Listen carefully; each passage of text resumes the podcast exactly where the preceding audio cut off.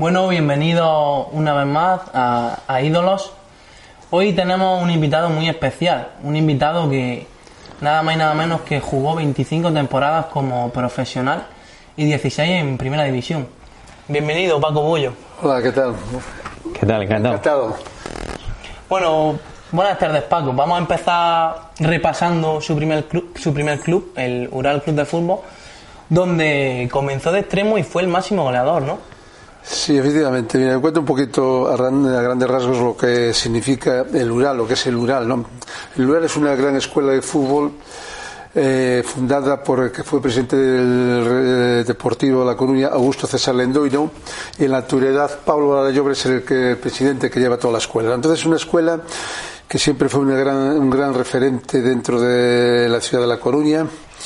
Entonces eh, yo jugué allí un año con ellos porque yo, yo soy de natural de Betanzos, que es mi pueblo, está a 20 kilómetros de La Coruña aproximadamente. Entonces hubo un campeonato gallego de, de infantiles y nosotros eh, que formábamos un, equipo allí en el, pueblo, pues nos clasificamos para la fase final y en cuartos o semifinales nos tocó el Ural, ¿no? que era el equipo que ganaba casi todos los años. Entonces fue un partido muy apretado, creo que perdimos 2-1 en Betanzos y 1-0 en Coruña y bueno, ellos se fijaron en mí y me ficharon y a raíz de ahí jugué eh, esa única temporada en el Ural. Pero bueno, fue un año inolvidable y efectivamente, ¿no?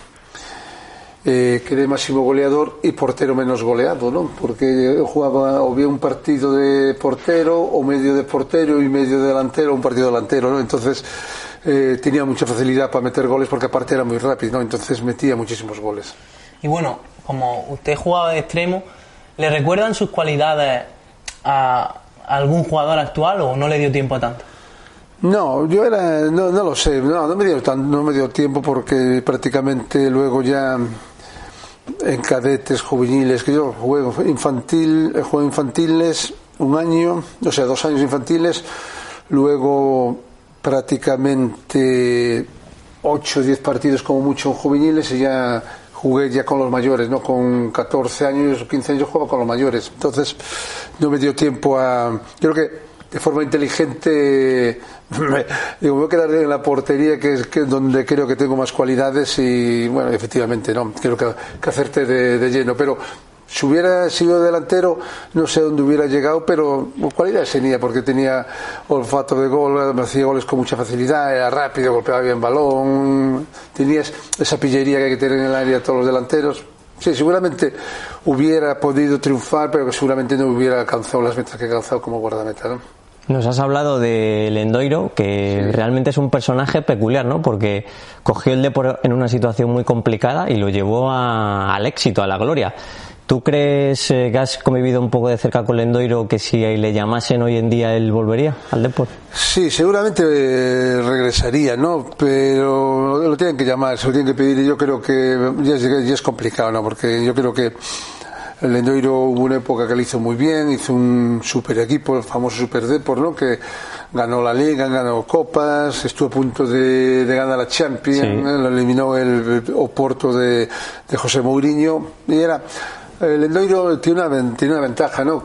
Yo creo que nació siendo presidente, porque yo creo que fundó Lura con 14 años. Sí, y entonces fue presidente toda la vida. Entonces, era un hombre que además veía bien el fútbol, ¿no? Que veía bien el fútbol, eh, sabía elegir jugadores. Eh, eh, es un hombre listo, muy inteligente y, bueno, la verdad que que la ciudad de La Coruña disfrutó mucho con, con ese superdeport, ¿no? Y sobre todo dicen que es un grandísimo negociador, que es capaz de alargar esas sobremesas hasta altas horas de la madrugada y al final ahí están los resultados, que fichó, en sus días espectacular. Sí, no, fichó muy bien, eh, fichó jugadores además como los brasileños con Bebeto, Mauro Silva, prácticamente los fichó muy muy baratos, eh, y luego otros grandes jugadores. Y sí, él tiene una habilidad, ¿no? Que él era noctámbulo, entonces él alargaba las noches y mientras los demás eh, se cansaban, a, medida que iba avanzando la noche se iba encontrando más a gusto, ¿no? ¿Y cómo era su relación con, con Lendoiro? Porque no habla muy bien de él. No, la relación con Lendoiro siempre ha sido magnífica, ¿no? Es más, estando en Real Madrid me quiso fichar, ¿no? que quiso que regresara a Coruña, me ofrecía tres años o cuatro años, luego director deportivo, etcétera, y bueno, siempre he tenido una relación fantástica, es más, eh, yo un jugador que otro Real Madrid hice todo lo posible para que se fuera a Coruña, como es el caso de Aldana, ¿no? Acá hice mucho hincapié con Arsenio Iglesias, un Carlos Vallesa que era el segundo que tenía que ficharlo. Bueno, entonces lo ficharon, con Villarroya también hice hincapié en que lo ficharan y siempre que pude siempre les eché una mano, ¿no? Y bueno, la pena es ahora que, la situación está un poco complicada. Con tan solo 16, 17 años coincidía en la Casa Gallega con con futbolistas como no, No coincidía, eh, coincidía poco con ellos cuando iba Luis sí, alguna cosa, porque ellos comían allí, coincidía con ellos y entonces eran eh, porque muchos, eh, todos estos que estoy hablando, Luis Aragonés, estaban retirados, ¿no? Alfredo Di Stéfano, y cada vez que iban a Mallorca a ver a su amigo Amador y eso, pues, o ver algún partido o cualquier cosa, pues ellos, pues gente de Barcelona, como César, ahí, ahí pasaban, todo el mundo del fútbol que iba a Mallorca pasaba por la Casa Gallega.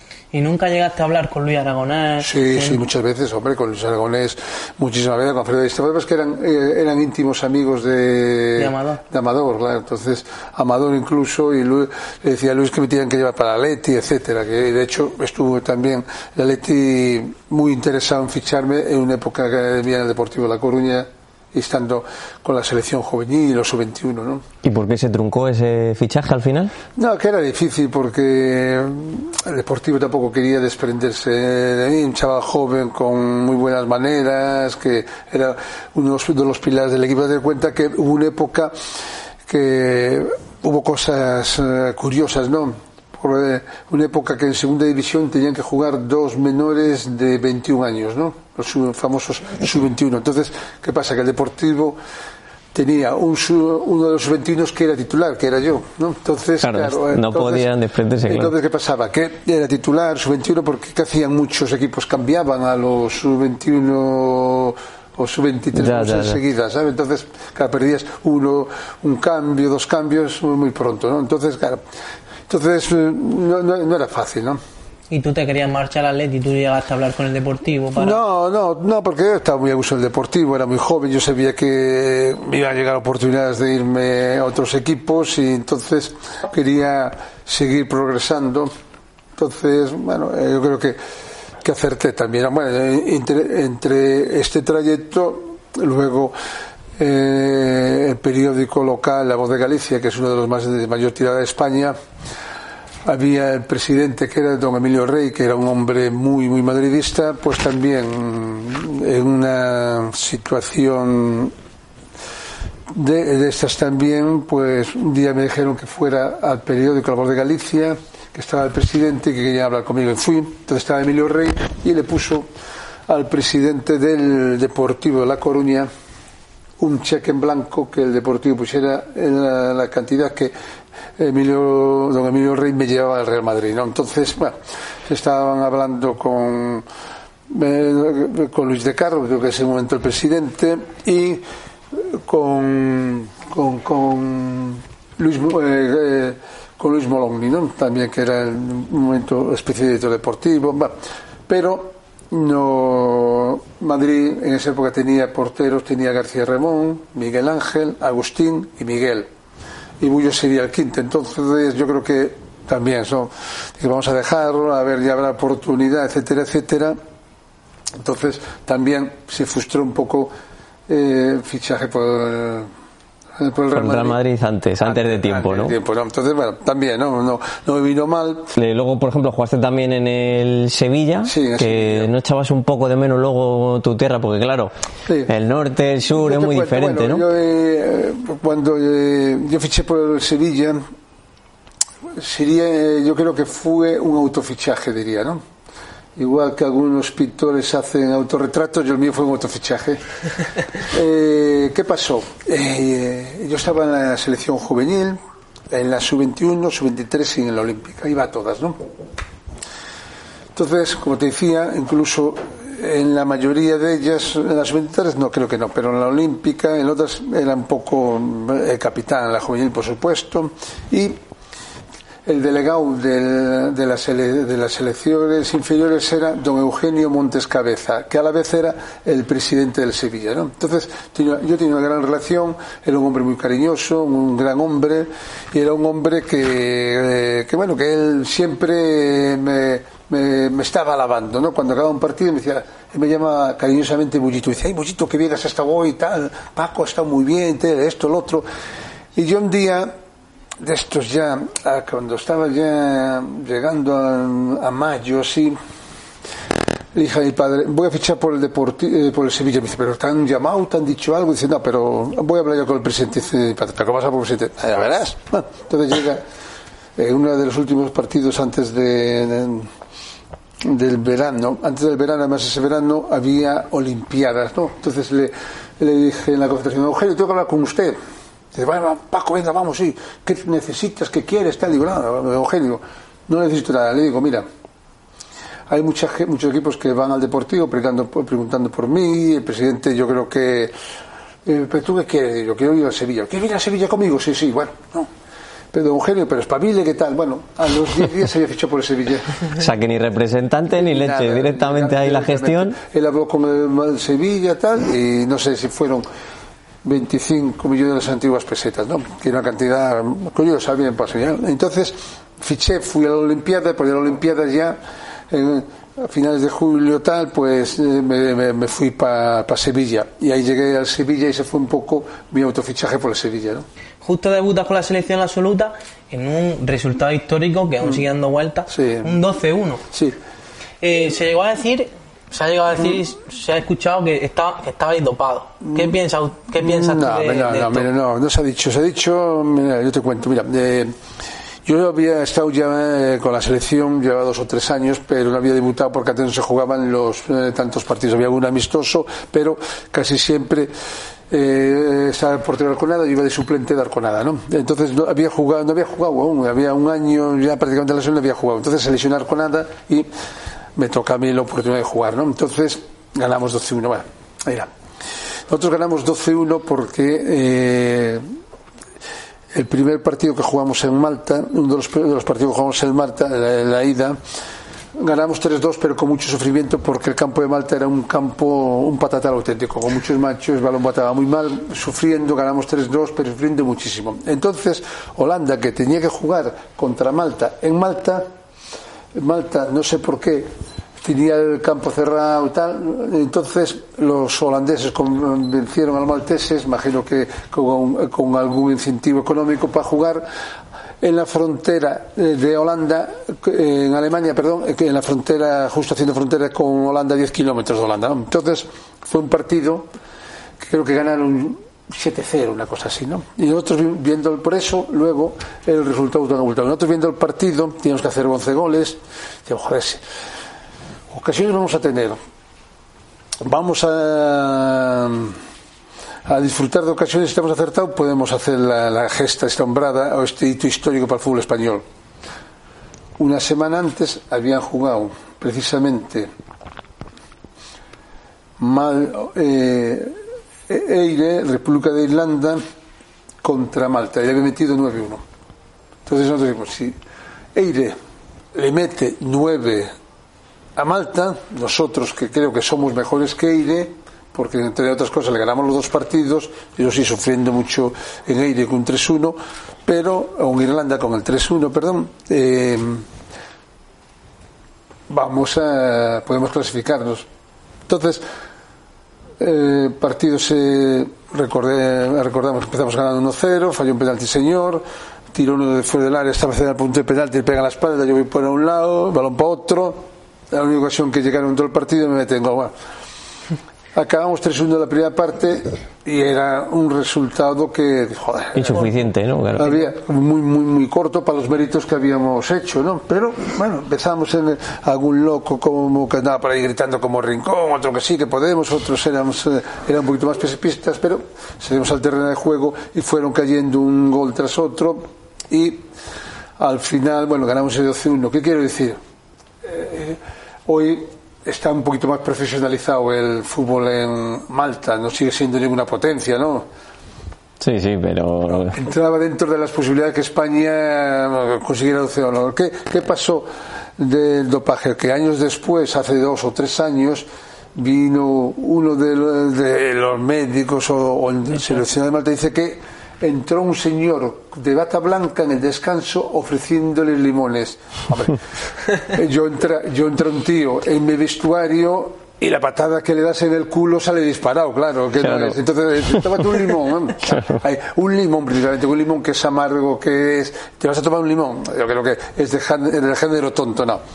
Eh, nosotros, eh, ni nosotros ten- estábamos dopados, ni ellos estaban dopados, lo que había una gran diferencia de un fútbol a otro, como lo sigue habiendo Claro, en que la actualidad. en Malta uno era zapatero, otro era Claro, panadero, panadero, entonces, claro, era poco complicado. Ah, entonces ahora precisamente el hijo del, del portero de Malta de Bonelo jugaba en la selección ahora, ¿no? Que es un poquito más profesional, pero tampoco, fíjate, lo hemos visto, ¿no? Claro. Es un fútbol que está un poquito más profesionalizado, la diferencia que en España. Entonces, bueno, se dicen muchas cosas, pero bueno, lo que sí que fue un antes y después en el fútbol español, una gesta, porque España venía de fracasar, bueno, si podemos decir fracasar o de hacer un poco el ridículo en el mundial, en nuestro mundial, Sí, el de en España. ¿no?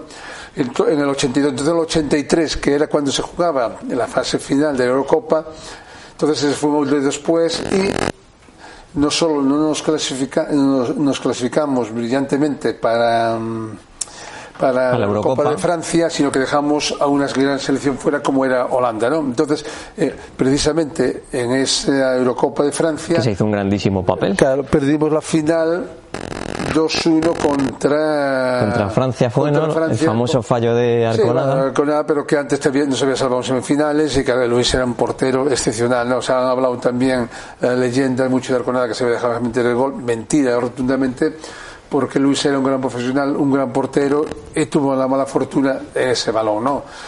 Es ci- pero también nosotros llegamos debilitados, ¿no? con muchas bajas a esa final y al final, al final nos ganaron, pero sufriendo mucho, ¿no? sufriendo mucho. Holanda- o sea, eh, Francia para poder ser campeón. ¿no? Nos vamos ahora a tu etapa en el Real Madrid, donde coincidiste también con unos jugadores eh, que tenían una grandísima calidad, la quinta del buitre. ¿Cómo eran en las distancias cortas? No, muy bien, ¿no? Son gente, aparte de grandes futbolistas, muy grandes, muy buenas personas. Ahí nosotros en- en ese vestuario había un gran ambiente, ¿no? Con- Salíais juntos Sí, de sí, sí, fiesta. y nosotros teníamos, teníamos muy buena relación, era un equipo muy unido, ¿no? Así, Teníamos, además, salíamos a cenar mucho después de los partidos con las novias, con las mujeres, que, entonces, eh, nosotros además pa- hay una condición, para salir a cenar luego, cuando jugábamos aquí en Madrid en, en casos y jugabas fuera y venías, tal, había que ganar.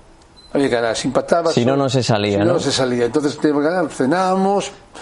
eh, si no había partido de Champions en la Copa Europea el miércoles está- nos permitíamos el lujo de tomar una copita, pero siempre íbamos con las mujeres, eh, hacíamos una vida sana. Entonces teníamos muy buena, muy buena relación, el ambiente era extraordinario, había gente eh, que eran muy bromistas como Mitchell, como Gordillo, etcétera, y siempre estaban maquinando Sí. alguna alguna cosa, ¿no? alguna cosa que podía hacer. Bueno, ¿Tienes alguna una así que recuerdes? una Bueno, el día que llegas al vestuario y que te duchas tranquilamente, que estás de tertulia y tal, y donde tengo los slips, donde tengo los gallumbos, tal, bueno. Ya sabías que alguna trastada. Y los gallumbos de todo el equipo, de toda la plantilla, estaban en el congelador. Joder, madre mía. Los mojaba. eh, eh, bueno, ya sabíamos quién era, o Mitchell o Gordillo, tal era Mitchell, casi Mitchell, vaya, todos, bueno. Y, ahí- y todos para casa con los slips del Real Madrid, todos adidas, a la venga.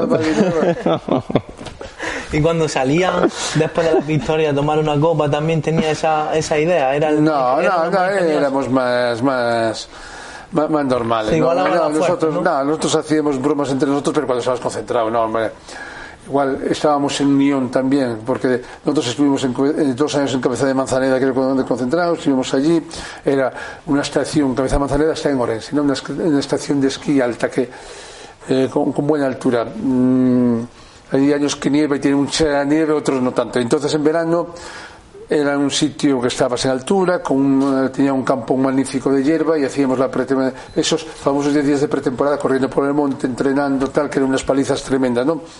fin de semana era como una especie de peregrinación, peregrinación a la Meca, ¿no? Iban toda la, medio Galicia, la gente de Vigo, principalmente de Orense y a Ponferrada, iban todos allí. Eso era in- in- eh, imposible, no podías bajar a tomarte un café, nada, porque estaba aquello. Eh, claro, había una aglomeración, semana ¿no? Era una aglomeración Sí, sí. de gente. Entonces, claro, hacías fotografías con la gente y tal, pero era, bueno, era, era tremendo, ¿no? Entonces, eh, hacíamos ahí la, la, la pretem- la pretemporada, ¿no? Y, y luego, bueno, a los dos años así ya con Benaker ya nos fuimos a Holanda, ¿no? Y en Holanda pues estábamos ahí también en Nyon, que es el pueblo de Nyon, que es donde está la, la sede de la, de la UEFA. Sí, sí, claro. Entonces, nosotros estábamos en un hotel en Nyon, un hotel pequeño, que prácticamente era para nosotros solos o algún o algún o algún alguna eh, o algún huésped más, ¿no? Pero la mayoría era del Real Madrid. Entonces ahí estaba Nicola, que era el director y el dueño del hotel, que era un fenómeno. Incluso hacíamos en su casa, que tiene una casa grande, pues antes de irnos de regreso una cena. Bueno, era entrañable. Entonces ahí Nión, bueno, pues cada uno tenía sus habitaciones, digamos, de compañeros. Ahí precisamente me, pusieron a Emilia Mavisca de compañero la primera vez que vino con Valdano, pero en Nyon, ¿qué hacíamos? Pues entrenábamos por la mañana, por la tarde doble sesión, jugábamos muchísimos partidos contra equipos holandeses y Luego, después de entrenar o después de cenar, pues había una sala que era como, más o menos como esto que nos encontramos haciendo eh, este eh, reportaje, pues ahí nos juntábamos todos a contar chistes, anécdotas. Y recuerdo que, bueno, se hacía de todo, ¿no? Eh, pues mientras estábamos allí, bueno, y cuando tocaba irse a dormir, que ya nos íbamos, pues igual Gordillo se, se iba y se metía en la habitación de alguno de los fisios, ¿no? Y llegabas y, y el fisio se acostaba y de la noche te salía Gordillo de la habitación. si no se ha muerto de, ninguno de un infarto es que tiene un corazón a prueba de bomba. ¿no? Pues cosas de esas, Sí, pues, sí. eh, pues eh, te ocurría cosísimas, eh, pues cosas todas esas. Yo llego a escuchar algo sorprendente, que es que a mí por lo menos me ha sorprendido. Decían que Butragueño que era muy gracioso, ¿no? ¿Es cierto eso? Tenía días, alguna cosilla así, no, no era precisamente de Paco Gandía, ¿no? Sí, sí, sí, sí, sí. Sí, Nada, tiene, su- tiene sus puntos, pero hay que... sí hay que pillárselo, hay que ¿no? Claro. sí. ¿Y recuerda alguna anécdota en aquella sala que se contara ma- que fuera graciosa o, quizás más sorprendente? No, no, todo eso, no, todo eso. Bueno, ahí te hacían mil perrerías, ¿no? Igual llegabas a la sala, pues eso, te, sa- eh, te sacaban, pues eso, del armario te salían, ah, ahí se contaban anécdotas, hablaban de otras cosas, chistes, tal, bueno, de la familia, todo un poco se hablaba, Sí. ¿no? Era todo, digamos, como una especie de senado futbolístico, ¿no? ¿Es cierto que el Barça te intentó fichar también en esa época? eh, sí, no, me- yo me, me, fin, me intentó fichar además antes de irme yo al Madrid. Yo en el Madrid terminaba el contrato, era con el Sevilla. Entonces yo no el Sevilla que habíamos jugado UEFA, etcétera, etcétera, era un equipo que, el Sevilla estábamos, hemos jugado de seis años que duró cuatro la Copa de la UEFA, yo cuando estaba en Sevilla, entonces era un equipo ya que eh, estaban pe- eh, eh, poniendo los cimientos para ser un gran equipo como sea la actualidad, ¿no? que ha ganado muchas eh, Europa Leagues y eso, ¿no? Entonces, en el Barça, eh, en esa época, estaba el entrenador de Terry Venables. Entonces Venables estaba enamorado de mis condiciones futbolísticas, ¿no? Entonces me llamaba todas las semanas que, que él quería que fuera al Barcelona, ¿no?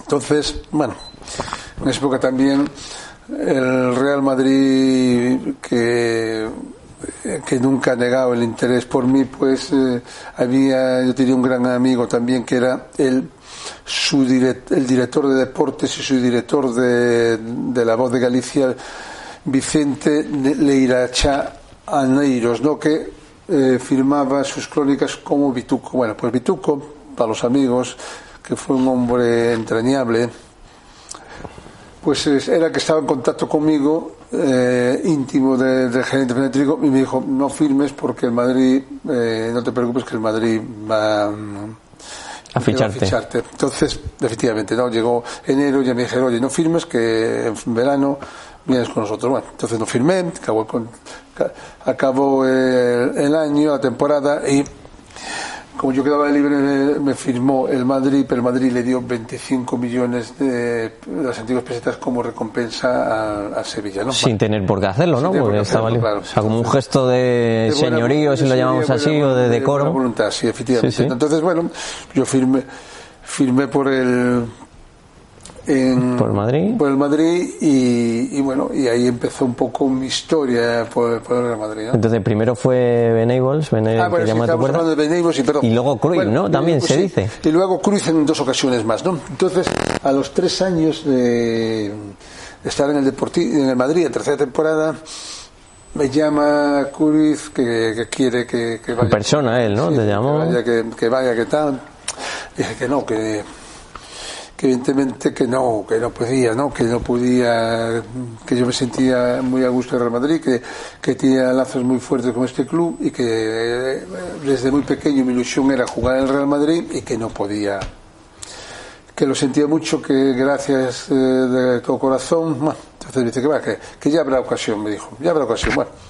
Y a los cuatro o cinco años más tarde me vuelve a llamar. Me vuelve a llamar. Y ahí ya me, amenazó, me amenazó, literalmente, no me dice, Paco, pon la cantidad que quieras, Ostras. vente, te vamos a tratar muy bien. Además eh, tenía un amigo mío que era muy culé, muy de Sevilla, Pedro Erguido, que más me, que ese quería que fuera porque vivía en la Sagrada Familia y con Ben me tenía, hasta me tenía piso ahí en, Mallorca, 400 fíjate si me acuerdo bien en la calle, casi prácticamente enfrente de la Familia. Y era curioso. Entonces, ah, pues, pues este, perdón, eh, Johan Cruyff me dice, mira Paco, vente, por favor, pide, toma la, eh, pon la cantidad tú, vente tal, que, que va a estar muy a gusto, además contigo es lo que me hace falta y para ser un super equipo. Y digo, mira, mm, Johan, que los lazos son mayores, que posiblemente vaya ganando dos o tres veces más que me lo vas a dar de lo que ganó el Real Madrid, pero creo que traicionaría un poco a mis principios, traicionaría un poco al club en sí, y la verdad que eh, de admirar por, por, lo que representas en el Real Madrid eso. Pero mira, te voy a decir una cosa, si no vienes voy a poner de portero a un jugador de campo. Joder y lo hizo porque puso al padre de Busquets de, de sí, sí, sí, era, sí, era jugador sí jugador y entonces mm, medio se desprendió de su inserta y jugó Busquets de, de, de, de portero ¿no? que no era mal portero pero jugaba muy bien con los pies es cierto. O sea que en un momento dado si me lo permites Paco Tú has podido ser un pionero en ese sentido porque, bueno, sabemos que Guardiola evolucionó un poco el estilo de juego de Cruyff, pero, que todo partía en, que el portero jugase bien con los pies, que empezase a distribuir el balón. Ya te doy cuenta que yo fui de los primeros porteros en la Liga Española, que yo jugaba. Yo jugaba en Madrid. Yo llego al Real Madrid. De libero, ¿no? Eh, entonces yo tenía en el Real Madrid, yo observo, y era un equipo, el Real Madrid siempre fue un equipo muy ofensivo, ¿no? Nosotros jugar para atrás como juegan muchos equipos tal era, impensable, ¿no? Jugaban dos. Entonces, ¿qué pasaba? Que nosotros plantábamos prácticamente la línea medio campo. Y yo a, la semana, a los 10-15 días de empezar a jugar con Real Madrid me di cuenta, digo, si yo me quedo como los clásicos porteros debajo de la portería, yo lo voy a pasar muy mal porque, la defensa está muy adelantada, te pilla la eh, espalda. Con Benaque de entrenador, que es ofensivo, tal, nos coge la espalda, entonces digo, ya por mutuo propio, yo empecé a jugar ya prácticamente fuera del área cuando atacábamos. Yo estaba fuera del área. Entonces, balones, robaban balones largos, yo llegaba a todos. Entonces ya me echó el Benaker. Eso es lo que quiero. Ahí está, ¿no? Perfecto te lo iba a decir, pero ya lo has entendido sin decirte nada. Incluso creo que te dijo, Paco, no pasa nada si falla una vez porque nos va a salvar claro, más de siete Dice, no, no te preocupes que si te mete un gol por, encima, si cortas un balón, falla, no me preocupa nada. Yo creo que en portero valiente y tú eres, además juegas bien con los pies. Entonces, claro, ¿qué pasó luego? Que en un torneo, además un torneo de verano estos cuantos ahora es impensable, ¿no? Porque ahora está bien comprimido la liga, ya prácticamente los torneos de verano eh, no se juegan. Entonces, en agosto, que era el mes que tenía de preparación, el Real Madrid, íbamos a los clásicos de Herrera, Carranza, los, más importantes de España porque venían los mejores equipos del mundo y de Europa, pero también salíamos eh, a jugar fuera de España. Y en Foggia, en Italia, en el sur de Italia, jugamos un torneo, creo que era la, San, la Sandoria, Madrid, Sandoria, Madrid, eh, Foggia, bueno, no sé equipo sería un alemán, tal.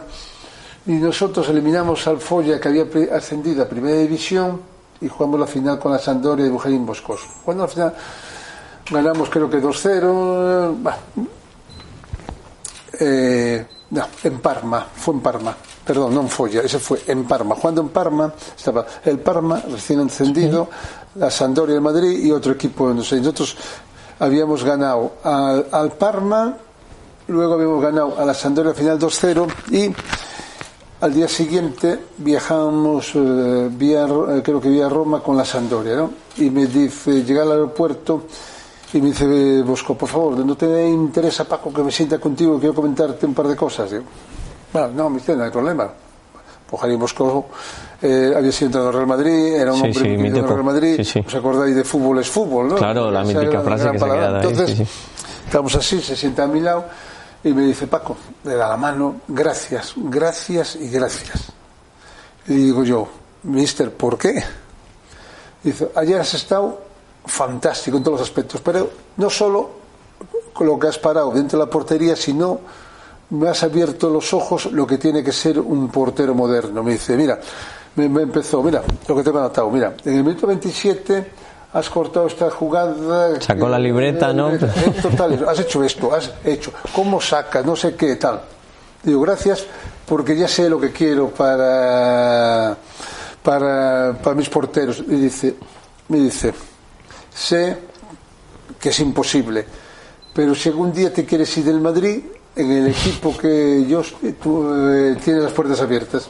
Ve, te digo una cosa también, Paco, ¿eh? Ahora viendo, por ejemplo, a Ter Stegen, igual tenías que cobrar derechos de autor por haber inventado tú esa Nah, pero forma bueno, de jugar, eso- ¿eh? Cuidado. Nah, pero eso yo creo que el fútbol fue evolucionando y en el momento que ya el portero antes porque antes te eh, Claro, pero para que evolucione uno siempre tiene que ser Sí. el pionero, el Pero primero. antes, ¿no? claro, te cedían el balón con. Antes eh, era muy. eh, perdías tiempo muchas muchas formas, porque le dabas al defensa, salía del área, te la devolvía. Sí, y la podías coger con la mano, con la mano. no Entonces estaba la cesión, claro. No había cesión, Sí, tal, sí. entonces había muchas muchas circunstancias que, que podía ganar tiempo. Entonces, el fútbol ha evolucionado. Entonces, dice, coño, pues, para que no la eh, pierda el tiempo, ya si la coge con la mano, libre en directo. Entonces, Claro. ya eh, al portero lo hacen evolucionar. Muchos de los porteros que antes con los pies eran muy torpes, si querías jugar, tienes que dominar los pies, ¿no? Por eso, eh, Johan Cruyff, que era un sabio y tenía.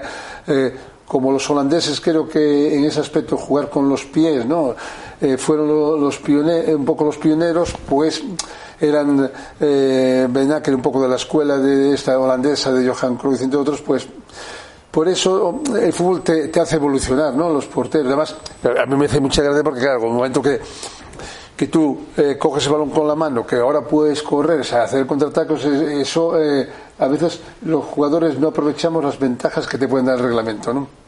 Sí. Luego llegó uno de los momentos más malos quizá para ti en el Real Madrid, que fueron las dos ligas perdidas en Tenerife. Eh, cuando llega la segunda, ¿cómo, ¿qué os dice Ben Acker en el vestuario? ¿Que No, hay, bueno, hay miedo a que se repita? No, hombre, no había no miedo. Lo que pasa que, que sí es cierto, sí es cierto que en esa segunda liga, aparte, bueno, la, la primera, la primera la perdimos, si hubiera el bar, hubiéramos eh, ganado la liga, eso para empezar, no, si hubiera el bar, hubiéramos ganado la liga y ese partido lo hubiéramos ganado con mucha claridad, ¿no? Eso, lo primero. Y entonces llega la segunda y nosotros jugamos el sábado, pero el miércoles jugamos la final de la Copa del Rey contra el Barça en el Nou Camp. A los 20 minutos, Andújar Oliver, el comentarista de, Claro, de Radio Marca, de Marca, nos echa a, a Rocha por doble amarilla. Entonces jugamos eh, parte de la primera y gran parte de la segunda parte con 10 jugadores. Creo que no si ganamos 2-1, empatamos, eh, entonces eliminamos al Barça de la Copa del Rey. Ah, partido duro, tal, y entonces el miércoles y el viernes Mendoza dice, "Copa, para descansar vamos a ir en dos aviones, ¿no? Entonces fleta dos aviones, dos aviones pequeños, ¿no? Entonces un avión va ah, hacia Mayor, hacia Tenerife, tres, cuatro, cinco jugadores y el cuerpo técnico, presidente, tal, ese avión llega perfectamente a Mallorca. El segundo que salíamos a los cinco minutos, que era la mayoría de los jugadores eh, titulares, etcétera, tal, con Leo Benaker, tal. Hay después selección de la cabina y a las media hora hay que regresar hacia Madrid con un calor tremendo con 50 grados en la cabina. Nos quedábamos prácticamente, eh, no sé si en gallumbos, pero porque sudando era, te morías. Y entonces, bueno, llegamos, buah, te puedes imaginar, bajamos en barajas, un calor, eh, pues hasta conseguir otro avión, bueno, yo qué sé. Al final, yo creo que Mario Conde, que tenía un avión, avión privado cuando era de- presidente del banco, creo que nos dejó, dejó Mendoza ese avión y ahí llegamos a la isla Tenerife a las 4 de la mañana. Los ya cansadísimos, con toda la Cansadísimos, paliza. bueno, con todo lo que habíamos pues, eh, disfrutado y llega el famoso ¿Pudo haber sabotaje ahí de alguna manera? no, no, no, eso fue una avería que bueno, la desgracia llega el famoso partido y el hombre dice que es el único animal que tropieza con la, dos veces con la misma piedra nosotros tropezamos con la misma piedra también, repito el primero García de Loza, mi paisano, y el segundo Celindo Gracia Redondo, subiera Bar, el Madrid, eh, el Madrid, bueno, el Madrid y Paco Bullo en vez de seis títulos de liga hubiera tenido ocho en once años, ¿no? O sea, las dos veces hubo que usar el bar en Tenerife. No, si hubiera que usar el VAR, hubiéramos ganado el partido ampliamente. Sí, sí. Pero- y luego, eh, además, mucha gente dice que en una de las ligas de Tenerife es su culpa, o sea, es No, tu no, culpa. no, no, mira, vas a ver. Pero tú lo has explicado varias veces que no, que fue una mala mira, cesión. Mira, eh, no es mi culpa, mira. eh, lo que yo he pecado de generosidad, igual como Manolo Sánchez y de compañerismo. Nosotros íbamos ganando 2-0 en Tenerife, ¿no? Entonces, eh, con el señor, eh, eh, con, con eh, García de Loza, mira, más me acuerdo, García de Loza, de colegiado principal, asistiendo, asistido en la banda, en una banda por Evaristo Puentas Leira, Que luego también fue árbitro. que fue árbitro, Sí. y en otra Miguel Rivera, asistente de qué memoria, ¿eh? Sí, señor. Miguel Rivera, asistente de mi pueblo, de Betanzos, además, bueno, que iba con... con- ¿Le conocías o...? Sí, sí, lo conocía perfectamente, hombre, de toda la vida. Pero ¿qué pasó? Que Gracia Redondo, en una de estas, se le dio por levantar la bandera en una jugada que era el 3-1, ¿no? El 3-1 y que se había terminado el partido. Un fuera de juego de 5 o 6 metros que entró de atrás. Todo el partido que subiera VAR y luego encima rigurosamente nos expulsa a Villarroya también por dos amarillas. Bueno, nos pasó de todo, aparte de algún que otro penalti que eh, los árbitros se comieron el silbato, que no pitaron por lo que fuera, que no lo vieron, pero ¿Pero tú crees en la buena voluntad del Sí, sí, arbitraje yo- o porque ya nos estás ya contando había- un cúmulo de no, cosas, no, un no, fuera de juego, una expulsión, los- un años- sabotaje? ¿no? Los dos años nos pasó lo mismo, ¿no? Sí, sí, sí. Si hubiera VAR, en la actualidad hubiéramos ganado con amplitud los dos partidos. Ya, ya. Eh, justamente además esas dos ligas de Tenerife se puede hacer una comparativa con lo que le ha ocurrido al Barcelona en Champions, tanto en Liverpool como en Roma, en el sentido de que es no, tropezar no. dos veces con la misma piedra, Sí, no, no, partidos no, que no. tienes ganados y que acabas perdiendo No, y que bueno, te apartan de un Barcelona- título, ¿no? Perdió 4-0 y 3-0. Nosotros perdimos Sí. 2-0 Pero pues, joder, y 3-2. el, el Barcelona Me sale la vena madridista ahí. No, no, hombre, no, no, no es, no es ninguna, no, no es nada incomparable que vaya entre, vayas con 3-0 o con 4-1 y te eliminen, no, es nada, no tiene nada que ver con, con eso. Entonces, repito, una, en vez de ponernos el partido, no lo ponen el sábado, que día es el domingo, la, sub- la semifinal de Copa del Rey, se hubiera jugado otra semana que de tiempo eso, se podía haber jugado perfectamente, entonces llegamos ahí, pero, repito, nosotros fuimos a luchar contra el Tenerife, no contra los elementos, ¿no? ya. Y en y en el Barcelona sí que no hubo que usar el bar. Con nosotros sí que había que usar el bar. el bar. Sí, sí. O sea que el Barcelona se- se- realmente sí que se perdió justamente, ¿no? Eh, coño, pero, Con- ante Roma y Liverpool. pero, Pero, vamos, no, no lo viste, sí que vamos. Sí, hombre. pero lo que te queremos decir es que.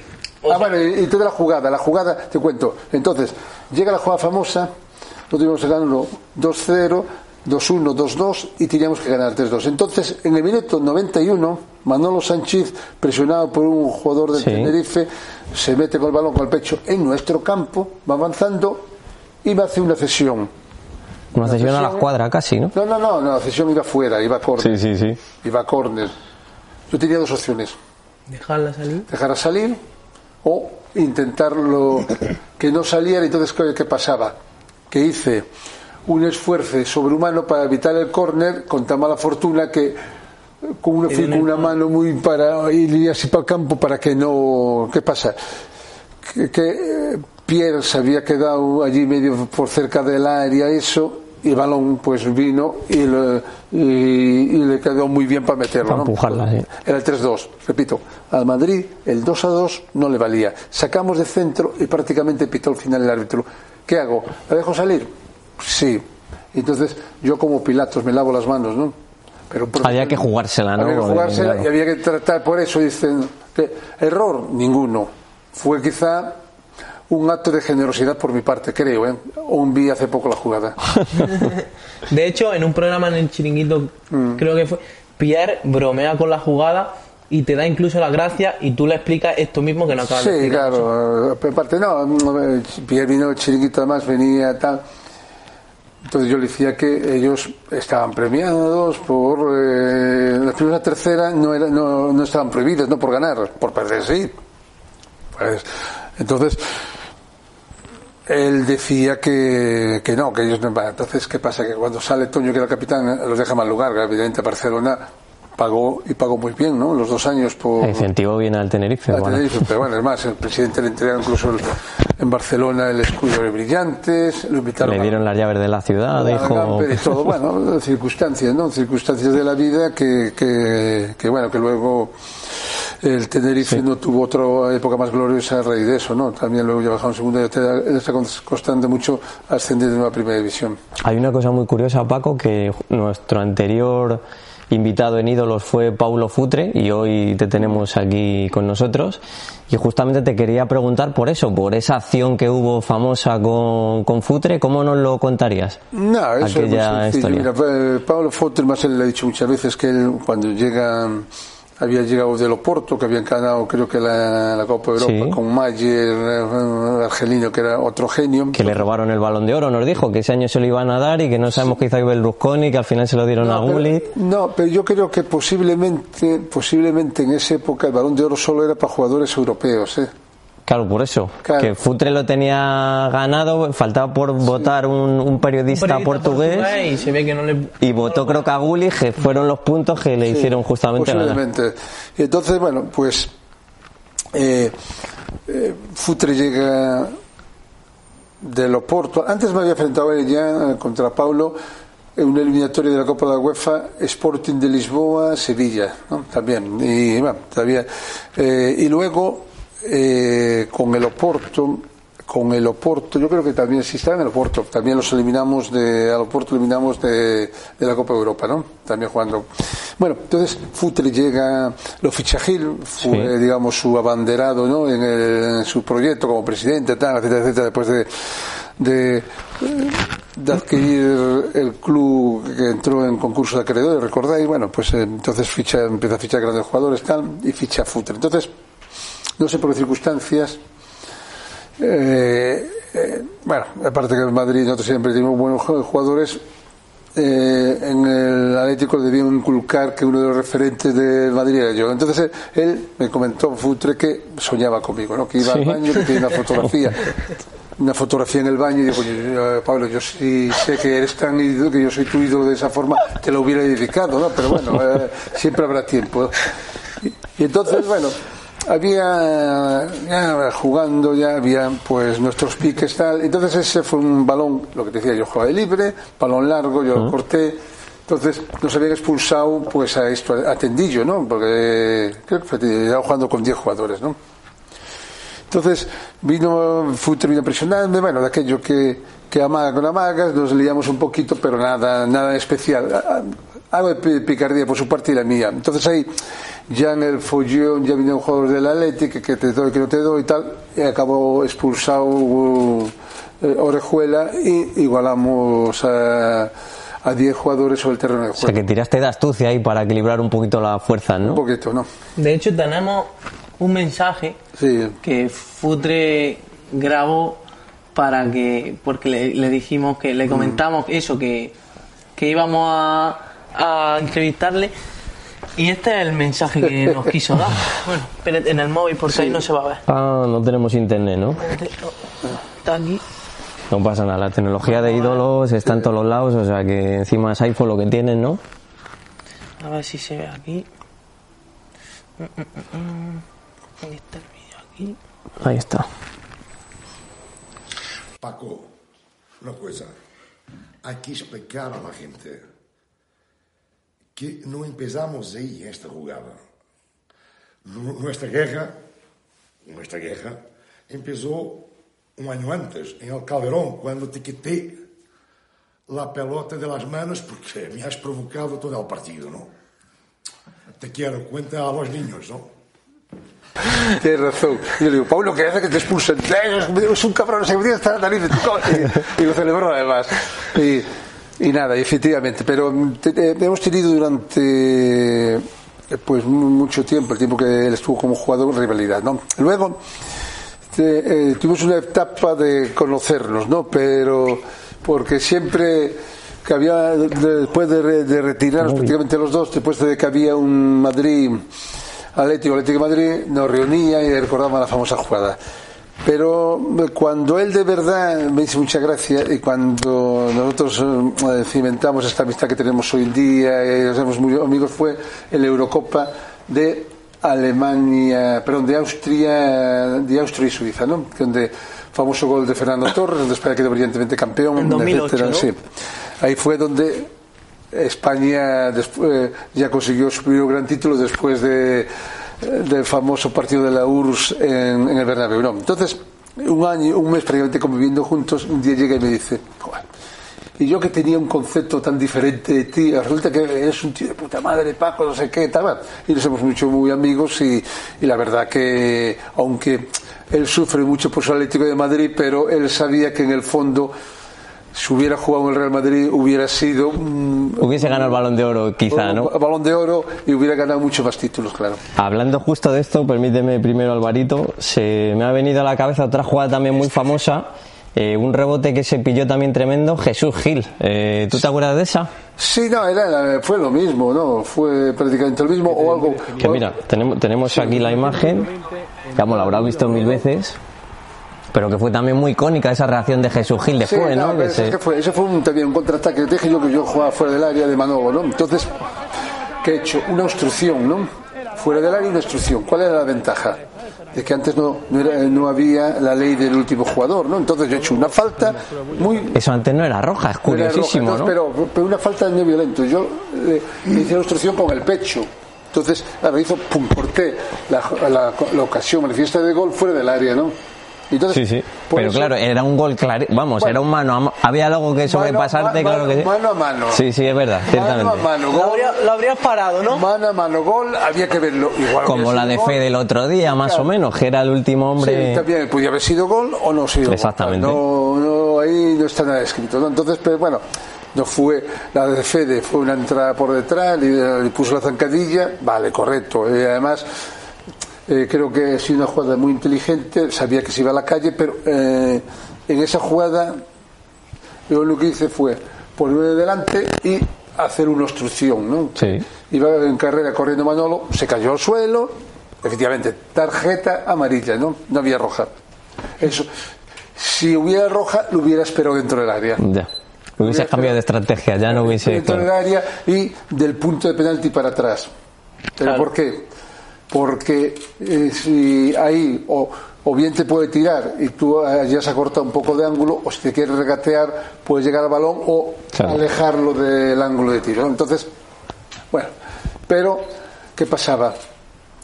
Todos sabemos lo, lo- lo que pasa en realidad que hay entre el Atlético de Madrid con el Real Madrid. Gil sabía que podía ganar ese partido, esa jugada, y entonces por eso cogí esos rebotes. ¿no? ¿Alguna vez llegaste a hablar con Gil de esa acción? No, ¿Te dijo algo? me quiso fichar. eh, Gil. eh, Han querido fichar todo, poco al el- final. el Gil, estando- Cruyff. Estando en el Real, en el, yo en el Real Madrid, Sí, sí. había un artículo que era del 2006 que te tenías que acoger, entonces él mandó un emisario al hotel Air Wilding con 100 millones de las antiguas pesetas para que yo me acogiera, eso yo me llevaba 100 millones de pesetas.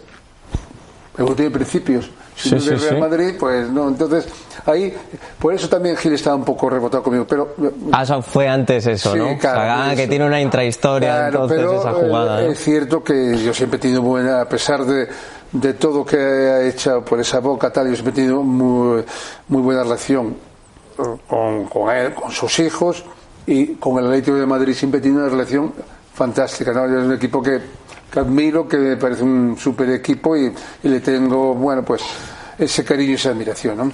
Y cuando, porque nos has contado que tienes muy buena relación con Futre, ¿le llamarías para decir en la final de, de Lisboa, en la de Milán? No, estuvimos juntos. Ah, la viste Eh, juntos. juntos. Bueno, vimos juntos, no, estuvimos la de la de Milán se quedó en el hotel eh, sufriendo eh, con, con su chica y yo fui luego por la noche que nos vimos, estuvimos juntos todo y en Lisboa estuvimos juntos todo el día pero en la, menos en, en la final. Pero estuvimos juntos y también más eh, allí eh, y bueno eh, fue finales muy igualadas donde quizá ese ADN ganador del Real Madrid se impuso ¿no?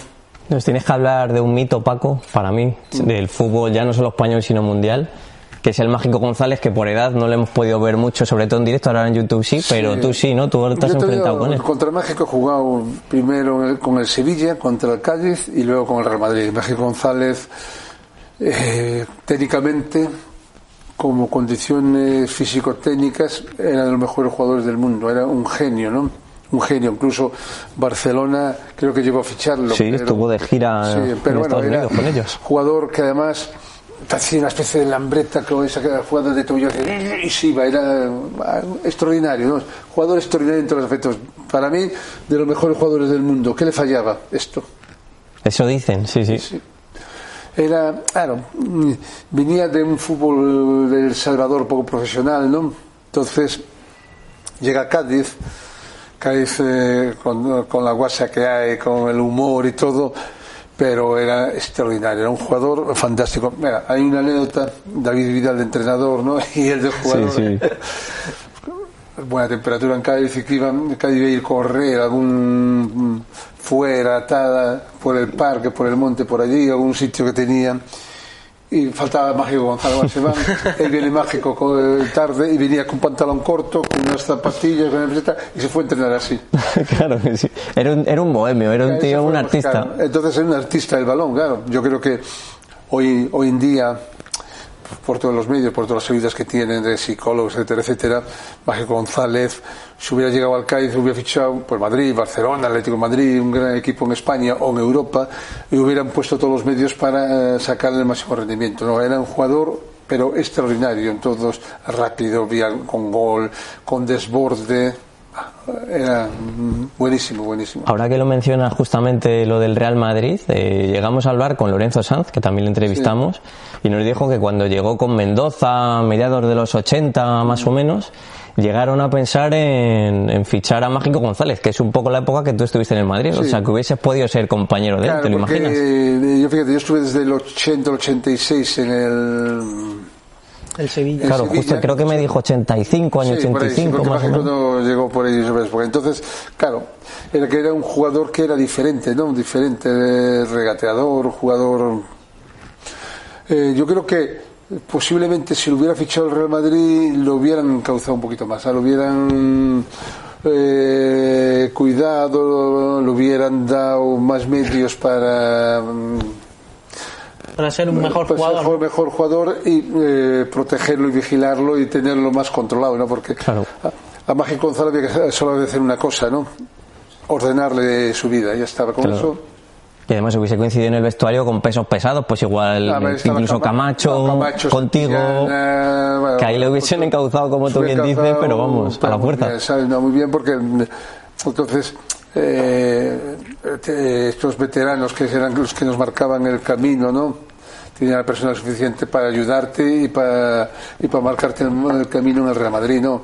Esto, el Real Madrid, eh, los grandes capitanes, como es ahora Sergio Ramos. Sergio Ramos eh, llegó muy, eh, prácticamente un niño. Sí, con- 20 años, 19 Claro, añitos, sí, sí. Entonces fue aprendiendo de todos los grandes jugadores Claro. y le fueron marcando el camino, las pautas y los valores del Real Madrid. Entonces ahora es un, el, el gran capitán y un capitán ejemplar en todos los aspectos. ¿no? ¿Te recuerda algún futbolista de la actualidad, el Mágico González? difícil, ¿no? Eh, con regateador, pero era más espigado, más alto, como iba con, con Leo Messi, ¿no? Sabiendo que Leo es un posiblemente el número uno o el dos, y depende de los gustos de entre él y, y Ronaldo, ¿no? Pero de, de ese estilo puede ser, ¿no? Es que eh, era tan hábil, tan hábil, te regateabas en el aire, era, era, era extraordinario, ¿no? Entonces, eh, hoy en día hay pocos, no sé quién, como rega- regateando que dan Messi, ¿no? Messi tiene el hemisferio más bajo, es que era un poquito más alto, pero sí puede ser. Entonces, si Mágico hubiese tenido mejor amueblada la cabeza, ¿crees que se podría comprar, pues se podría haber dicho actualmente era el Messi de, de aquella época? Había que demostrarlo, ¿no? Eh, había que ser, hay que, tú para ser eh, un jugador que marques una época, tiene que ser constante. No puede ser como el Guadiana, que aparece, se desaparece, que era un poco lo que le pasaba a Mágico González, pero desaparecía porque yo creo que al no tener una vida ordenada, pues él eh, con hacer cuatro cosas en los partidos tiene suficiente, ¿no? Para poner el Carranza patas arriba. Claro. Hemos hablado un poco, Paco, eh, de que antes, sobre todo, de pues, que tú jugabas muy bien con los pies, que fuiste también de alguna manera un poco pionero en ese sentido, en esa forma de jugar.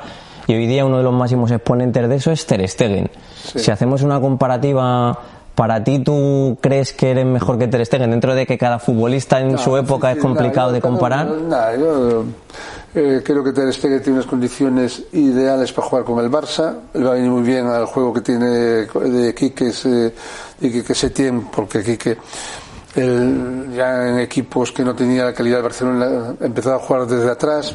No le importa que un portero falle, que le meta un gol o un defensa. Eso es creo que va a ser innegociable y creo que Ter Stegen es el portero ideal para jugar para el Barça, para este juego, ¿no?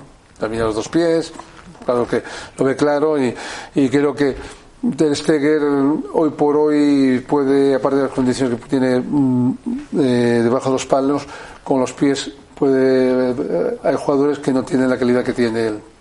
Lo decía al principio cuando te presentaba que ha estado 25 temporadas en activo y 16 en primera división. ¿Por qué Paco Bullo decide retirarse? Hombre, ya estaba. Bueno, es más, eh, yo cuando llega mi último año en el Real Madrid, después de ganar la, la liga con eh, con el primer con la primer, eh, bueno, el primer año y único que estuvo Capello, luego se marchó otra Milán. Pues bueno, yo creo que se cansaron de mí, ¿no? Sí creo que se cansaron un poco de, de mí dentro del club, la afición, un poco la prensa. Entonces a mí me ofrecieron, ya, bueno, podía haber jugado perfectamente dos o tres años más en el Real Madrid con la gorra, ¿no? Porque físicamente yo había tenido lesiones, solo una, una rótula, me habían roto la rótula eh, en el año 84, 94, 95, luego estuve tres meses con, eh, en el dique seque, pero bueno, después de haber jugado toda la segunda vuelta con, la, con ella rota, pero podía haber jugado perfectamente tres años más, ¿no? Es más, Rafa Benítez, eh, uno de los mejores entrenadores que hemos tenido en este país, después de un año retirado vino a buscarme para que me fuera con él a la Extremadura, ¿no? ¿Cuándo? O sea, cuando empezaba además, ¿eh? Que Sí, empezó... Entonces en Extremadura, es que Por cierto, Paco, también, ahora que lo dices, un entrenador que te pudo buscar, se habló mucho de Mourinho cuando vino al Madrid, le dieron dos opciones para ser su segundo, uno fue Caranca y otro fuiste tú, ¿llegaste a hablar con él? eh, no sé si debo Ya pasa el tiempo, Paco, yo creo que ya... Sí, mira, no, eh, hablé con él, lo saludé por teléfono, pero las pautas me las marcó eh, Futre. Mi amigo Futre fue el que habló con Mourinho y Mourinho me quería a mí de segundo. ¿Y qué pasó? Alguien del club no quiso que yo fuera, pero ya está. Ostras. Ya, no, O sea, que Mourinho Sí. quería realmente que tú estuviese... Ostras, alguien del club no quiso que yo fuera el segundo de Mourinho en ese momento. la jode una mano negra. Y, y no fue el presidente. Pero bueno. Entonces tuvo que ahí. ser Valdano. No sé, no, lo, deja- lo dejamos ahí. Lo dejamos ahí. Vale, eh, simplemente, eh, aunque esa situación Sí. se pudo dar, hubiese sido por lo menos interesante compartir vestuario con Mourinho, un tipo especial, aunque Sí. al final no se ha acabado dando, pero bueno, seguro No, que hubiese sido una experiencia. Pero Mourinho, no, eh, claro que es, un- es especial, pero sobre todo un gran entrenador, ¿no? Entrenador, todos los equipos que ha, que ha ido los ha hecho ganar, ha ganado la Champions con el Oporto, la Champions con el eh, con el Inter, después del Inter Sí, estar eh, muchos sí. años sin haber ganado nada, llega y hace campeón de Europa el Inter, viene al Madrid, no ha hecho campeón de Europa, pero eh, La Liga de los Récords. es la Liga de los Récords, coincide con el mejor equipo del mundo, do- o de no, del Sí, mundo, perdón, de de, esa la historia, época. de la historia del Barça, de Guardi- que era Guardiola. Mm, lo hace sufrir, lo hace prácticamente irse de- del, Barce- del Barcelona y, y creo que hizo un trabajo fantástico porque Madrid quedaba prácticamente, no llegaba a semifinales, quedaba en las primeras de cambio fuera de la Champions y al final lo hizo competir, lo hizo otra vez un super equipo, ¿no? Nos contó también Futre que en las distancias cortas no tiene nada que ver eh, con la imagen que transmite desde la, la televisión. ¿Tú que la has podido quizá tratar Sí, así un- más en confianza? es- no tiene nada que ver, ¿no? Es un, es un tío simpático, nos dijo, ¿no? Gracioso. gracioso, con grandes conocimientos de fútbol y un gran entrenador, ¿no? Que, que ahora está otra vez eh, intentando lanzar su carrera, cogiendo un equipo como el Tottenham complicado, pero estoy convencido de que eh, es un proyecto no para este año, para varios años y que el Tottenham Va a ir para arriba, que ¿no? va a ir para arriba, que llegó con, con otro gran entrenador, con Pochettino a la final y bueno, y es un proyecto que, que a Mourinho le ilusiona, ¿no? Y por lo tanto puede ser eh, importante.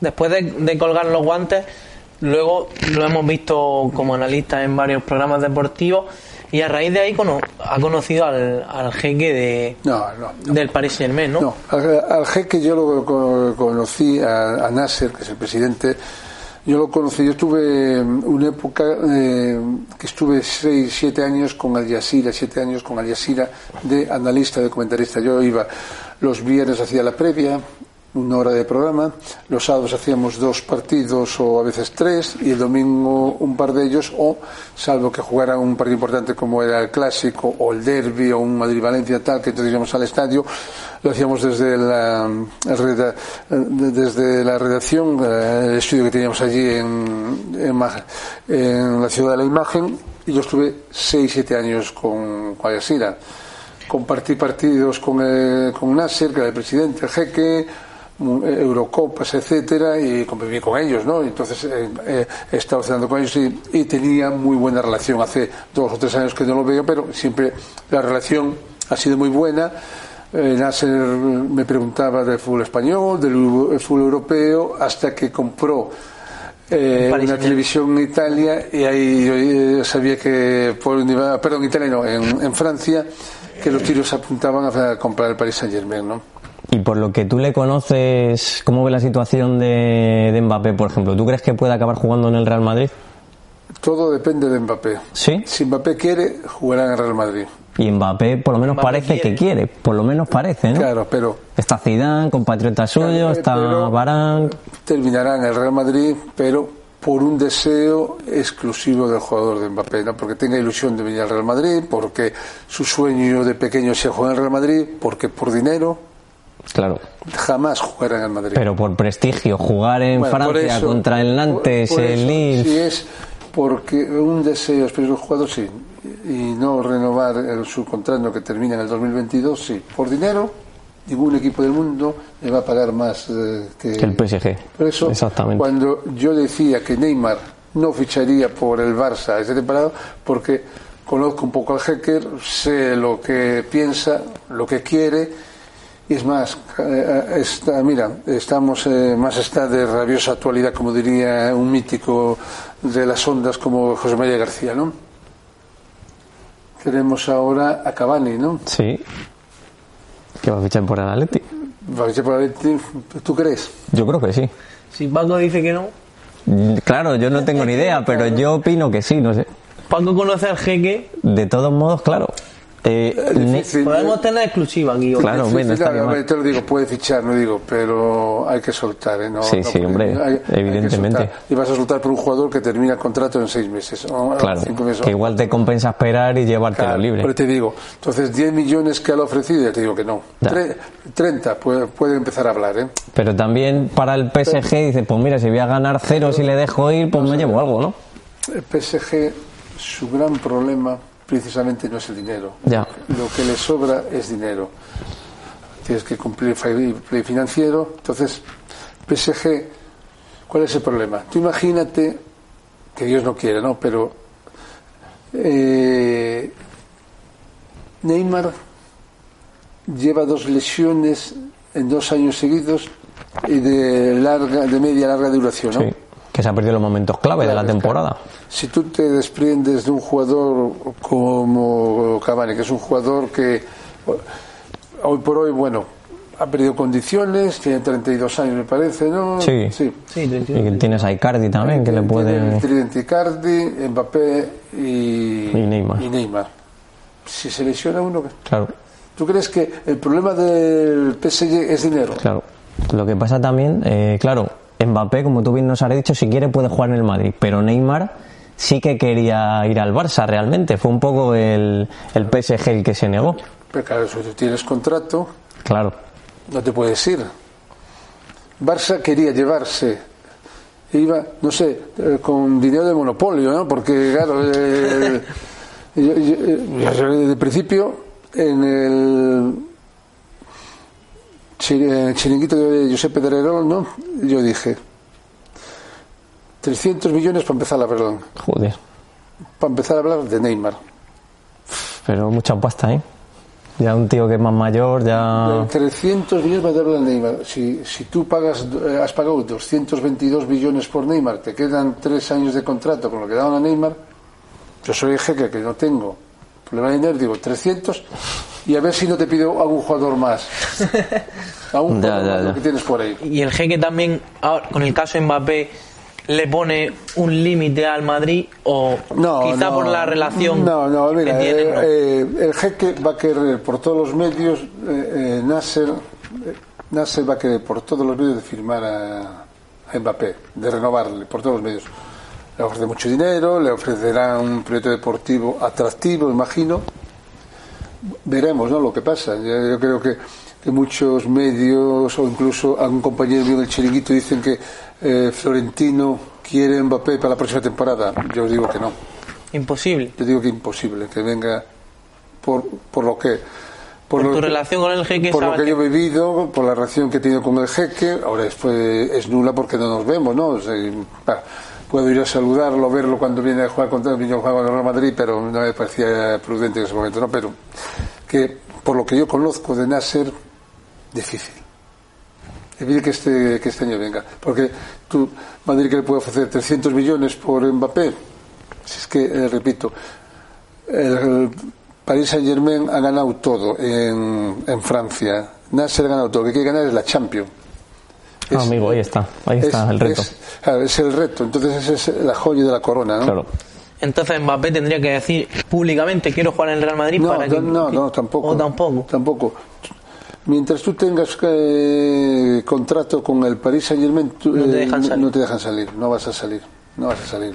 Eh, te vamos ahora a presentar a dos amigos más, Paco, que te va a enseñar un par de fotos y con esto ya entramos en la parte final de la entrevista. Bueno, Paco, te vamos a, mostrar unas imágenes de unos iconos de- del fútbol que o bien jugaste con ellos o pasaron en tu vida deportiva y nos gustaría que, bueno, que nos cuentes qué, te parece, qué te ha parecido la situación actual, lo que quieras decir sobre el primero que además es un mítico como tú en la portería de Real Madrid, es Iker Casillas. Iker Casillas. Iker, además, he tenido la fortuna de vivir ¿no? sus primeros pasos dentro del club, o, bueno, ya en época de cadete. En Madrid había un hombre entrañable que era Antonio Mezquita. Antonio Mezquita se conocía desde el primero al último de los eh, jugadores de la cantera de Vicente del Bosque. Pero Mezquita tenía una relación con ellos extraordinaria. Y Recuerdo un día que saliendo de entrenar estaba el calete así con, con Iker Casillas. Paco, aguanta un poco más que viene Iker ya para relevarte. Espera un poquito más. Bueno, yo, Ya se lo lía. sí, sí, ya se lo lía, entonces se lo lía y, y yo lo vi en Bolivia por ahí jugando, que estuvo muy bien y ya veía las condiciones cuando había una ciudad deportiva, lo que había muchos partidos de cadetes, eso, que, que se veía que tenía las condiciones innatas para el puesto y que iba a ser un, un- hombre como si ha sido que de una forma tremenda en el Real Madrid. Qué bien haría el fútbol, ¿no? Que volviera, que pudiera volver a, a jugar sabiendo las complicaciones que Sí, tiene. pero bueno, ya afortunadamente para él, ¿no? Ha llegado a una, a una situación de su carrera ya veterano y bueno, Yo creo que no va a volver a jugar, creo que es absurdo arriesgar, ¿no? Tampoco lo descarta, ¿eh?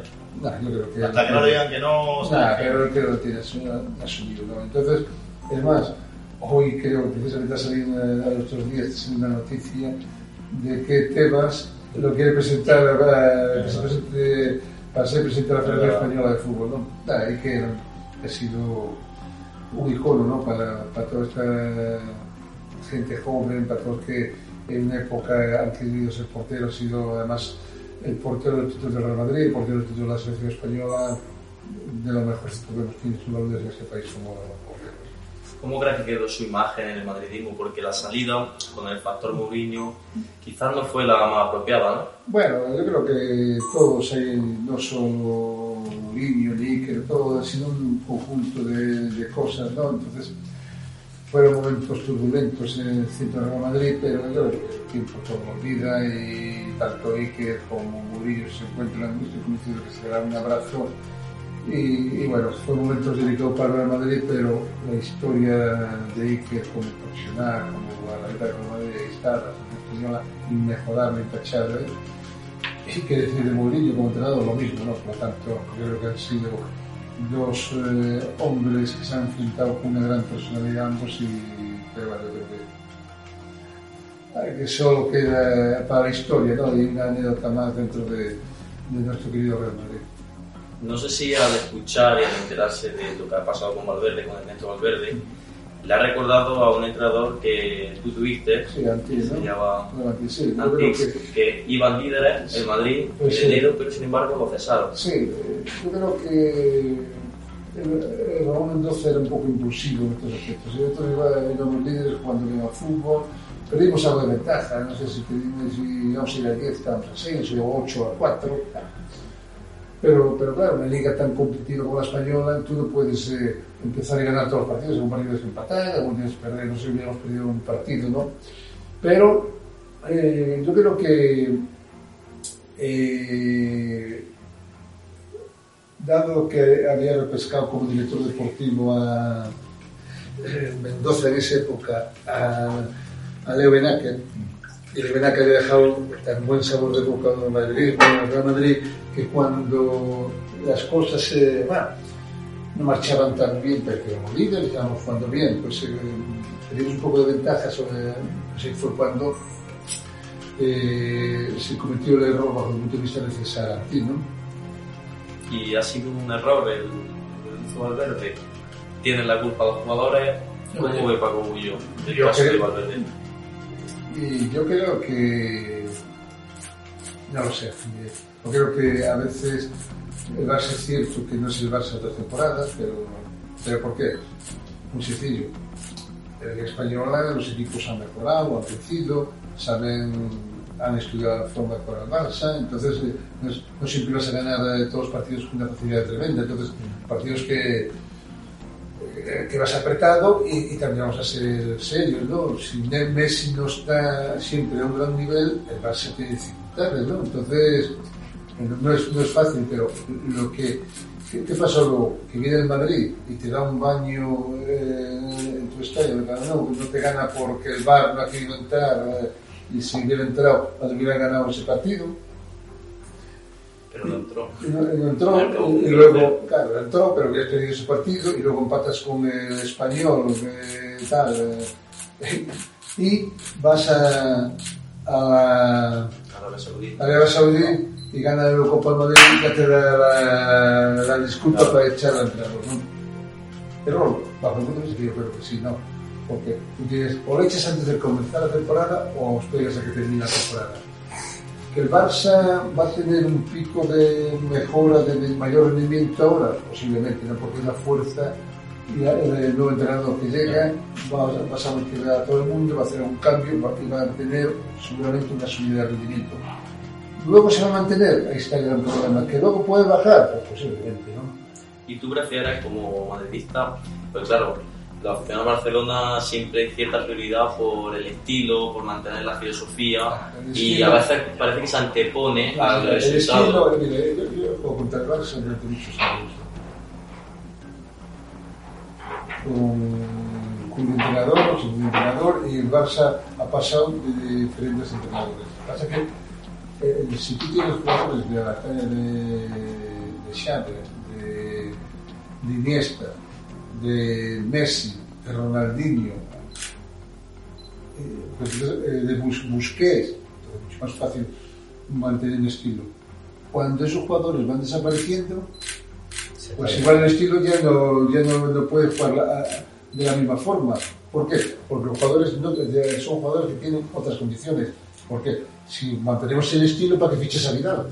Claro. Sí, pero también hay ciertos jugadores, por ejemplo, Arthur, cuando se fichó y empezó a explotar, por así decirlo, el perfil se comparaba mucho con Xavi, eh, Bueno. Jong también se comparaba con ese centro de no, campo de que- que- Guardiola. que- quería- querían que fuera Xavi.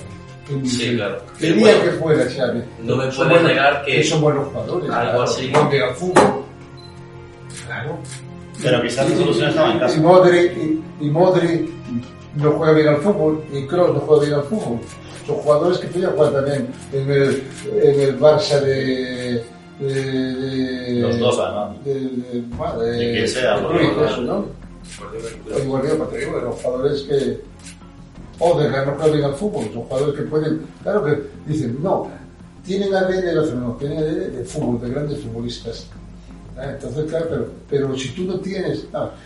¿Cómo voy, si yo quiero jugar al contraataque, ¿cómo voy a jugar al contraataque si tengo un equipo lento?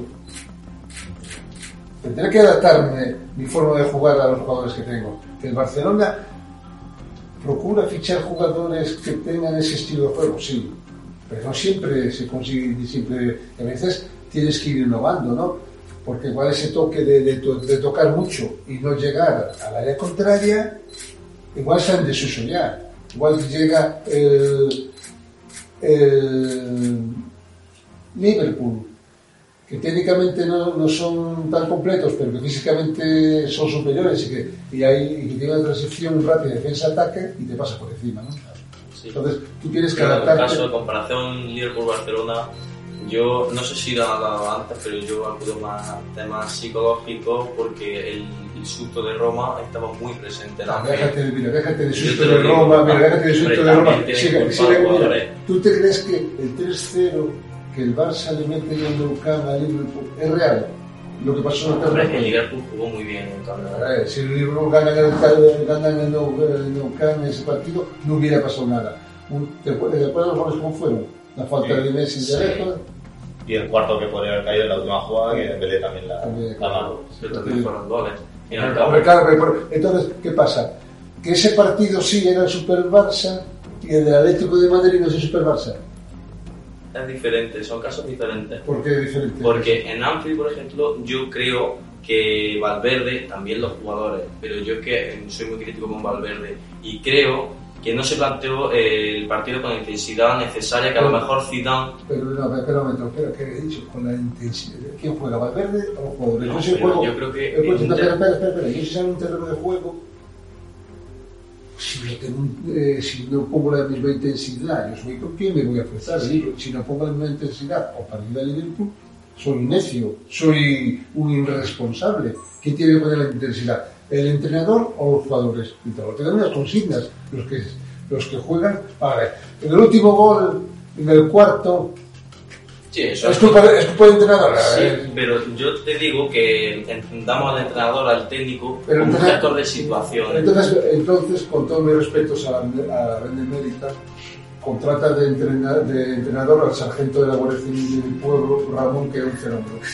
Que está ahí así de todo el pueblo. No es lo mismo. ¿Cómo que no es lo mismo? No es lo mismo. Bueno, vamos a pasar a la última. Y si no entramos en un bucle. Sí, porque. Y o sea, ¿tú crees que gran responsable de. No, no, yo, yo admito que cierta parte de culpa Sí. la tienen los jugadores también. ¿Cómo? Pero yo, por el- ejemplo, comparo, comparo Barcelona de Valverde y el Barcelona de el entrenador tiene culpa de que yo falle en un momento en un partido. No, pero sí tiene culpa parte de lo que es la conexión y la de y que no pierdan el ritmo de juego. No sé, yo creo que el entrenador influye bastante en el estado psicológico y la Vale, conexión vale, vale, ritmo vale, del partido, creo. No vas a ver, eh, no será lo del Barça que de la talla, ¿eh? No, no, no, sí, siempre hay mucho ya- ya tiempo te- para muchas debates, no se lo digo.